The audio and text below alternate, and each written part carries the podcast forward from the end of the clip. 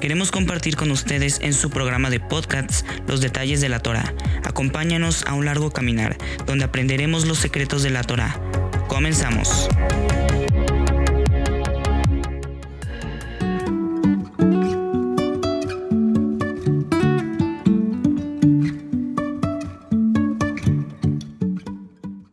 Shalom amada familia. Queremos compartir con ustedes esta cápsula titulada Redención de la Parashá Kitizá, cuando hagas un censo.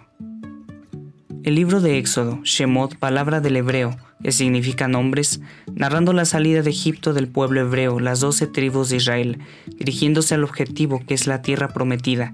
El libro de Shemot nos habla de una historia de amor, Primero los israelitas adquirieron identidad tras una conciencia de unidad étnica, filosófica, religiosa y nacional, dado que se refiere a la esclavitud y la epopeya que los condujo a ser liberados de tal condición, haciendo de ellos un grupo libre, con identidad nacional propia, al verse provistos por la Torah, una constitución dada del Eterno para hacer luz a las naciones.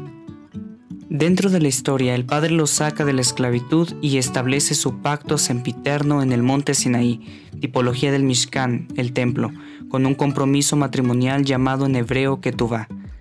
En el antiguo Medio Oriente, los reyes escogían un pueblo llamado vasallos para darles cláusulas y gobernar justamente. En este caso es diferente y vemos el poder y soberanía que tiene nuestro creador del universo. ¿Qué diferencia hay de los demás reinos? La respuesta es que Adonai no establece su constitución únicamente como rey, sino que es el primero y el último que lo ordena y manda como deidad hacia un pueblo. Eso sí lo cambia todo. Es sorprendente el amor que tuvo hacia una Calá, novia. Antes de iniciar, haremos la oración para abrir la Torah. Baruch Adonai, Eloheinu melech haolam, asher ha'amin etorato, Adonai noten hatorah. Amén. Bendito eres tú, Adonai, nuestro Elohim y Rey del universo, que nos ha escogido de entre todas las naciones y nos ha entregado su Torah. Bendito eres tú, Adonai, donador de la Torah. Amén y amén.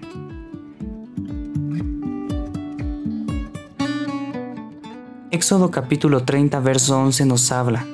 Habló también Adonai a Moisés diciendo, cuando tomes el número de los hijos de Israel conforme a la cuenta de ellos, cada uno dará a Adonai el rescate de su persona, cuando los cuentes para que no haya en ellos mortandad.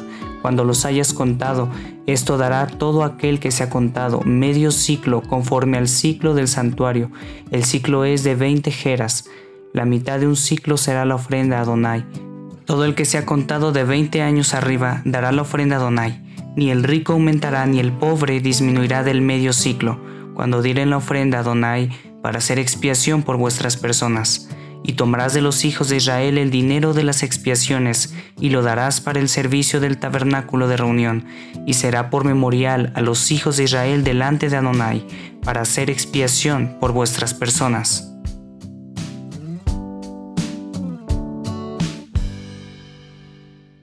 Cuando los hijos de Israel de 20 años para arriba sean contados, tendrán para dar un rescate de medio ciclo por su alma, para que no haya plaga entre ellos. Tanto el rico como el pobre tendrán que pagar por lo mismo. Esta plata será usada para la tienda de la cita como remembranza para expiación. Un comentario rabínico que puede ser muy interesante explica lo siguiente. Rashi entiende que no se podía contar por persona o realizar un censo Israel, únicamente por medio de una ofrenda realizada por él mismo. En este caso, él debería pagar la mitad de un ciclo para ser redimido. Esto se considera conteo indirecto. Algunos pensamientos judíos dicen, la bendición no puede hallarse en lo que se cuenta, en lo que se mide ni en lo que se pesa.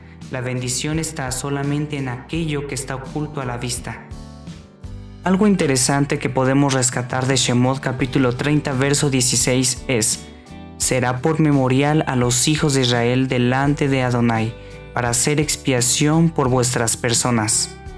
La palabra expiación viene del hebreo kafar, que significa cubrir, expiar, purificar, limpiar, pacto. Esta misma palabra del hebreo lo encontramos cuando Adonai mandó a Noah a construir el arca con todas sus dimensiones y le dice, que calafatee con brea por dentro y por fuera, dando una alusión a salvación y expiación.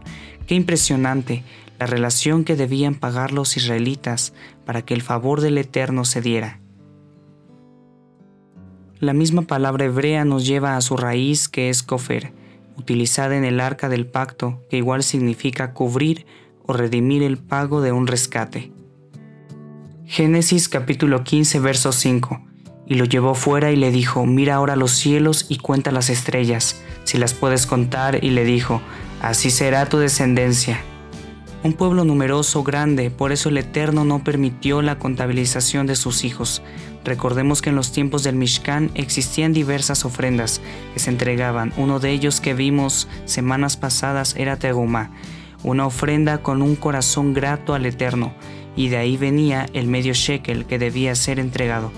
Nadie se presentará al Eterno de Adonai con las manos vacías.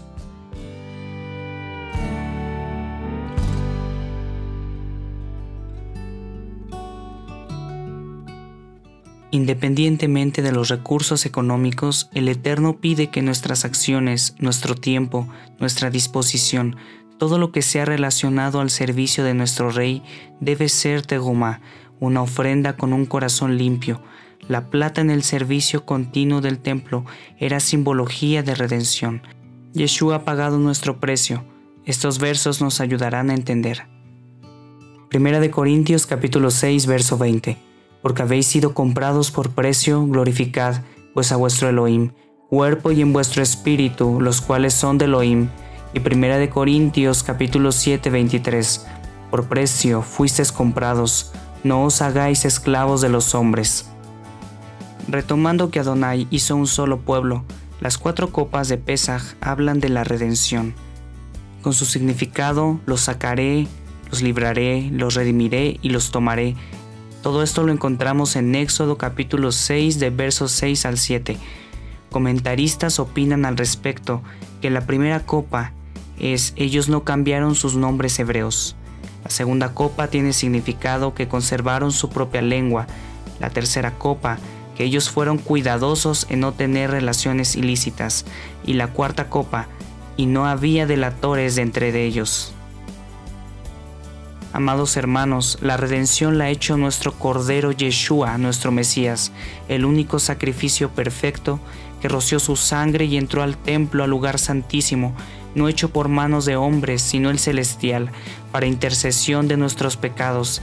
Que en estos días, camino a Pesaj, estemos reflexionando porque quiere decir libertad, que seamos purificados constantemente, tal como lo decía el apóstol Shaulo, cada día muero, que toda clase de corrupción que aún hay en nuestro interior seamos santificados en el poder de nuestro Mesías. Amén.